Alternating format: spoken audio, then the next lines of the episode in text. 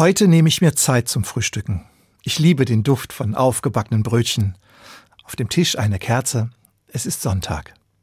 Nach dem Frühstück gehe ich los zur Kirche. Ich freue mich auf den Gottesdienst und auf die Menschen dort. Seinen Glauben frei bekennen, in Frieden und Sicherheit Gottesdienst feiern. Was für ein Segen. Wir in Deutschland haben Religionsfreiheit, Gott sei Dank. Selbstverständlich ist es nicht. In vielen Teilen dieser Erde ist das anders. Ob im Irak oder in Syrien, in Nigeria oder Nordkorea, die Zahl der verfolgten Christinnen und Christen ist in den letzten Jahren drastisch angestiegen. Der größte Teil derer, die weltweit wegen ihres Glaubens verfolgt werden, sind Christen und Christinnen. Sie werden benachteiligt, misshandelt und sogar getötet, nur weil sie sich zu Jesus Christus bekennen. An sie erinnert die evangelische Kirche an diesem Sonntag. Kann ich hier etwas für sie tun? Ich bin dankbar für die Religionsfreiheit in unserem Land.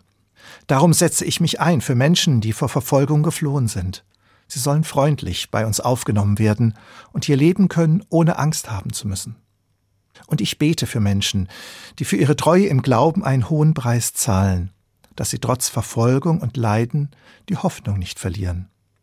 Und nachher werde ich noch eine Kerze ins Fenster stellen, als Zeichen, dass ich heute besonders an verfolgte Christen denke.